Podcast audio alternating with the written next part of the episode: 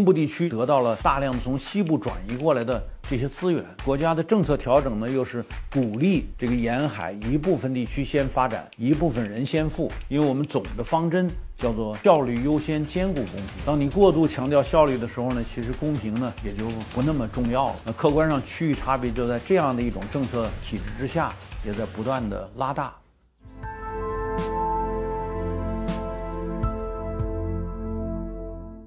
大家好，我是温铁军，今天跟大家一起讨论一个很重要的话题，就是我们的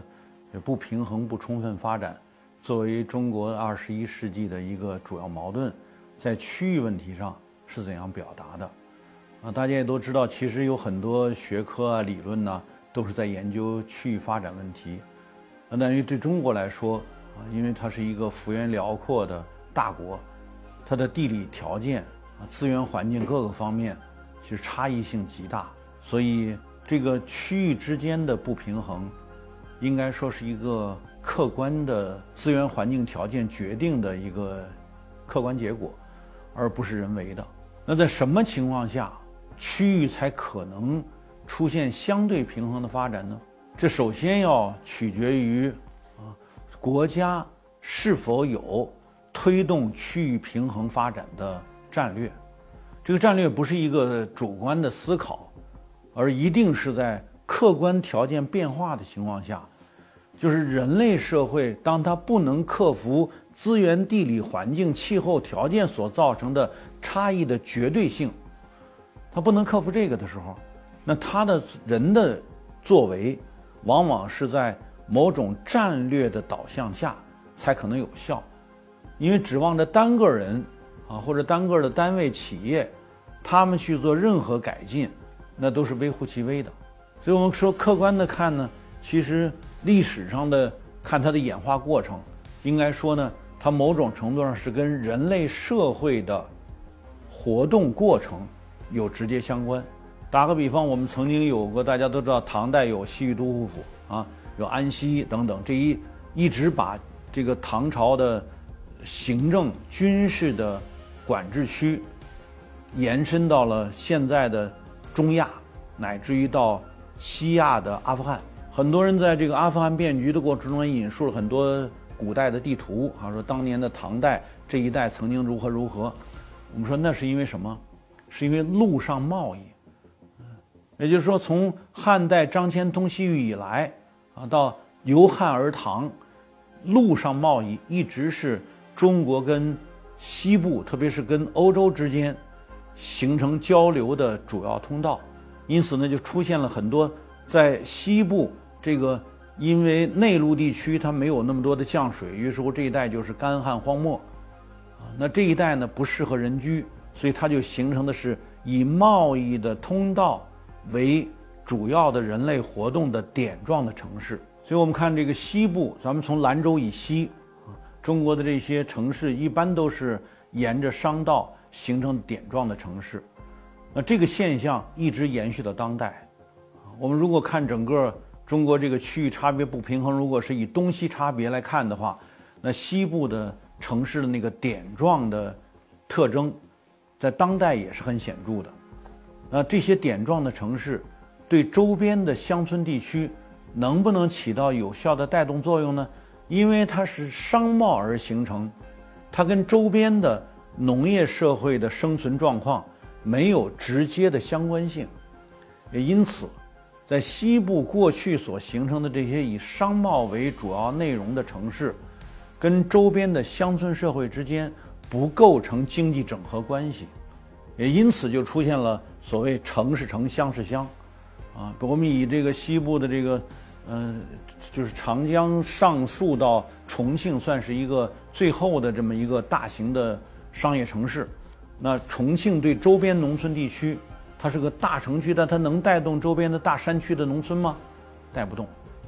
城是城，乡是乡，类似像这种所谓造成的这个区域之间的差别，一直是在延续着的。就是过去如此呢，当代恐怕也是如此。那接着就问。区域差别历史上有没有过相对缓解的这个经验过程？我们说有，什么情况下缓解过呢？大家注意哈，在近代社会，战争的压力，而导致的国家战略出现重大调整，才产生了，嗯，这个西部和东部之间的差距相对缩小的现象。那从近代角度看，第一次就是日本侵华战争，尤其是一九三五年，这个日军进占华北以后，直接威胁到啊我们过去主要的发展的，特别是工业发展、城市发展的主要重心地区在东部，在沿海。那于是乎呢，民族危亡之际，国家危亡之际，沿海的这些工业纷纷内迁，连同服务于沿海经济发展的。教育、文化、科技等等这些事业也纷纷内迁，所以在这个三十年代末到四十年代上半期，抗战这个时期，啊，大量的企业啊向内地迁移，主要是顺着长江水道，于是就带动了成渝经济区接受了东部迁入的工业，而形成了西部的工商业中心。同理哈，那这个尽管昆明地处云云贵高原啊，贵州贵阳啊、遵义等等，也当然带来了一些东部地区经济体向内地迁移所形成的这些城市的经济发展。更何况啊，我们说随着教育、文化、科技事业，那大家也知道，这个在西部地区呢，有一有一有些很著名的学校，比如说像西南联大迁到昆明。啊，像上海复旦大学迁到重庆，啊，这些高校的向西部地区的转移，也带来了大量的就是这些相对比较有层次的，就高级知识分子吧。呃，他们大量的转向西部，客观上也带来了西部的教育文化事业的发展。啊，那这个像比如重庆，啊，当年所以在北碚有个叫卢作孚的企业家，啊，他这个建立了西部科学院，啊，也接收了。在那个阶段，就抗战阶段，也接收了很多从东部转移过来的科学家，形成了重庆这个西部科学院的这个很发展很繁荣的这么一个一个阶段。但是随着战争结束，一九四五年日本投降，已经进入到西部的这些企业又纷纷迁回去，不能迁走的，在西部呢，它的市场条件、交通运输条件等等各方面都有。不利的地方，于是乎呢，留下的企业中的有一部分就衰败了。那这个客观上来说，这个东部地区又再度发展起来，成为区域发展不平衡的一个重要的因素。那这是第一次，但是它毕竟留下了一批工商业企业留在西部了。所以我们说，成渝经济区的发展，第一次称之为一个发展的客观条件，就是抗日战争带来的。啊，那是国家要加强西部，尤其是当年的民国政府把他的首都迁到重庆和临时首都，那就是政治、文化、科技、教育各个方面都有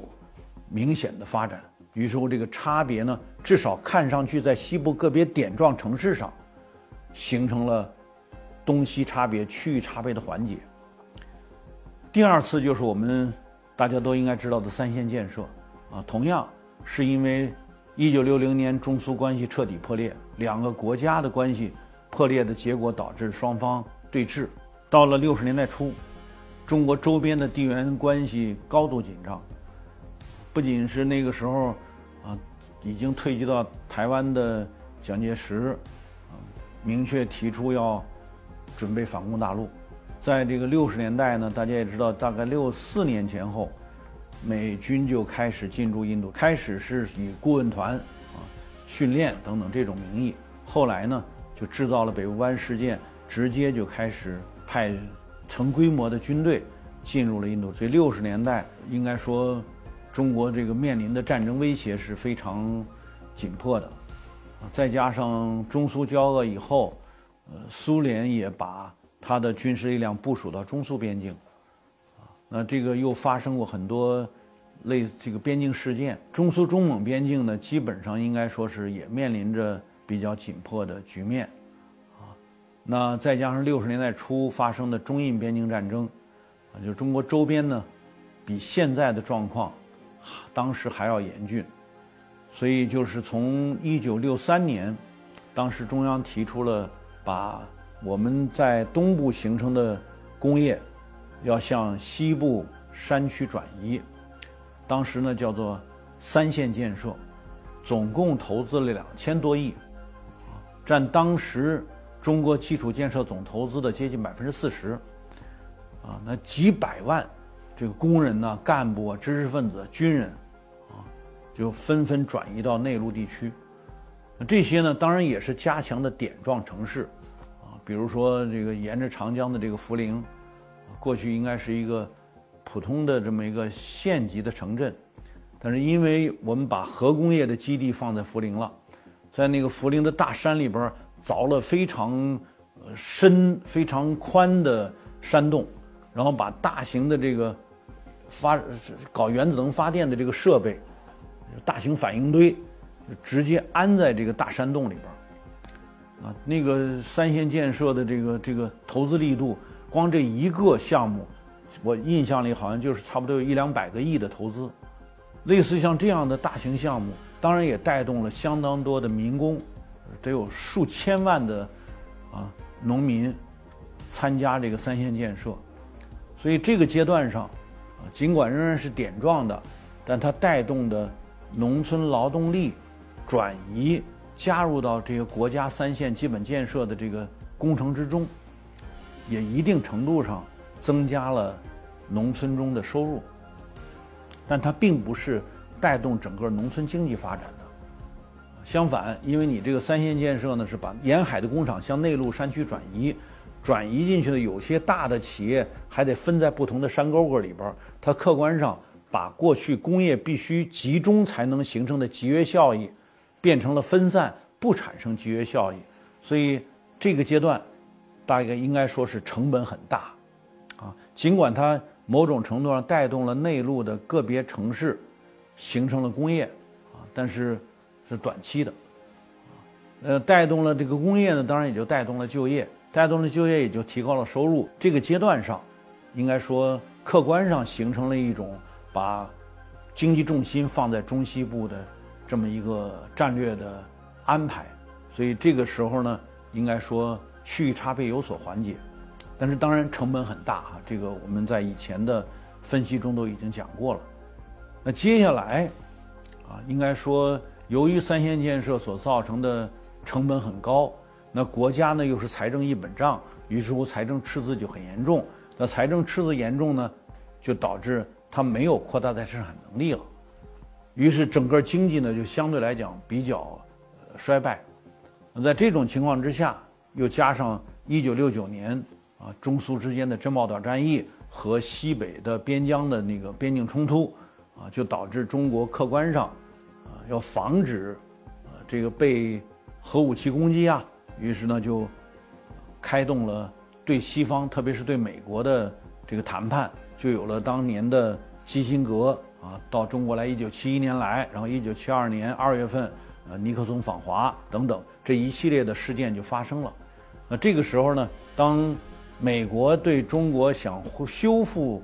西方跟中国的关系的时候呢，那他采取了经济手段，就是放开了美国从一九五零年实施的对中国的经济制裁，啊，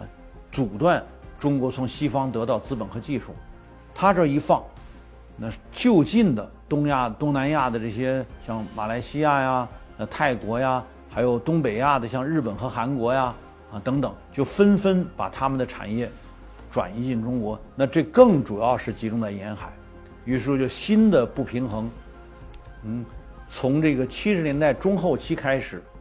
就形成一个新的态势。所以这个时候呢，当然中国就接着提出，大概到一九八五年吧，就开始提出。啊，我们要集中力量来发展沿海经济，那就是区域不平衡，反而就变成了一个不仅是客观事实，而且要进一步加强，就是以沿海的发展为主，因为你这时候主要对应的是国外的资本流入，当然随之呢就产生了国外的技术、国外的设备、国外的资本，带动的是你的管理体制的调整。进一步带动的是政策体制的调整，这个就使得中国从八十年代啊开始摸着石头过河，基本上参照的是西方的体制，按照西方的制度来调整我们的管理，调整我们的政策。